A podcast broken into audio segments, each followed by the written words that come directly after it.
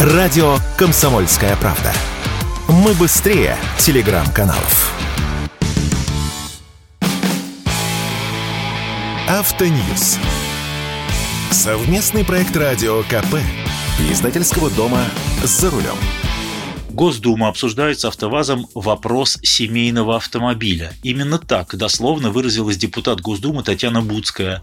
Что же это за автомобиль, когда он появится и сколько он может стоить? С вами Максим Кадаков, главный редактор журнала «За рулем». Татьяна Будская заявила буквально следующее. Очень хочется ввести семейный автомобиль. Мы находимся в переговорах с АвтоВАЗом, потому что семейный автомобиль однозначно должен быть отечественным. Тем более, что у них уже есть большой семиместный автомобиль. Нам осталось рассчитать, каким образом и в какой капитал его можно вложить. Может быть, назовем его отцовским капиталом. Конец цитаты. По правде говоря, я не понял, в какой капитал госпожа Будская хочет, как было сказано, вкладывать автомобили. Если в материнский, то при чем тут отцовский капитал? Если это некое отдельное бюджетное вспоможение на покупку автомобиля для семей с детьми, то надо приоритеты расставлять. Сколько, кому и как часто. В смысле, какое финансирование может выделить государство, каким семьям будут помогать и в каком объеме. Было бы хорошо семьям, например, с тремя детьми просто дарить автомобили. Но это государство явно не по карману. Так что вопрос, как говорится, ребром. Да и у АвтоВАЗа есть только один семиместный автомобиль, и не такой уж он большой. Это универсал «Лада Ларгус. Никаких других семейных автомобилей, тем более семиместных, на горизонте не просматривается. Да и Ларгуса пока нет. Его начнут выпускать только в мае будущего года. Но на днях на Ижевском автозаводе, который называется «Лада Ижевск», была начата тестовая сборка Ларгусов, в том числе электрических. Я сгонял в Ижевск, походил вдоль сборочных линий, и вот что я там увидел.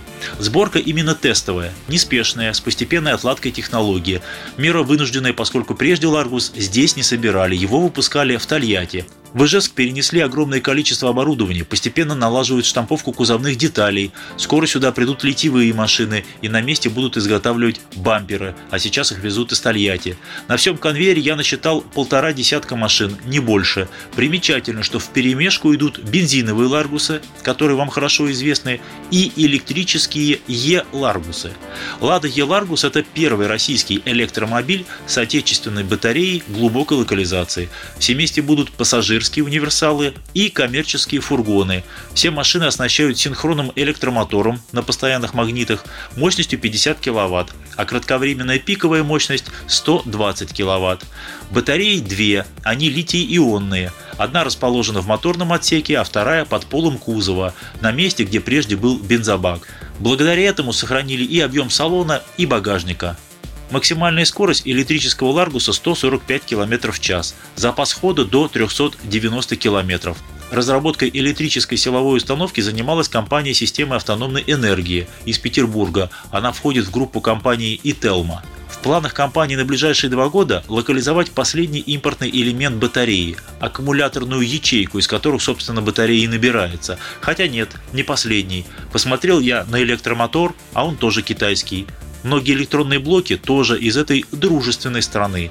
Тем не менее, Lada E-Largus самый высоко локализованный российский электромобиль. В нем используется более 50% российских комплектующих, потому что кузов наш, подвеска наша, детали интерьера тоже наши. Серийное производство Ларгусов начнется во втором квартале 2024 года, я думаю, в мае. И бензиновых машин, и электрических. В следующем году хотят суммарно сделать 30 тысяч машин, из которых 10% могут быть электрическими. Цен, конечно, нет, слишком рано. Последние Ларгусы из Тольятти дилеры продавали за 2 миллиона рублей и дороже. Я надеюсь, что при серийном производстве Ларгусы будут намного дешевле, чтобы такую машину могли позволить многие семьи, в том числе многодетные. С вами был Максим Кадаков, главный редактор журнала «За рулем». Не унывайте, еще поездим. Автоньюз. Совместный проект радио КП. Издательского дома «За рулем».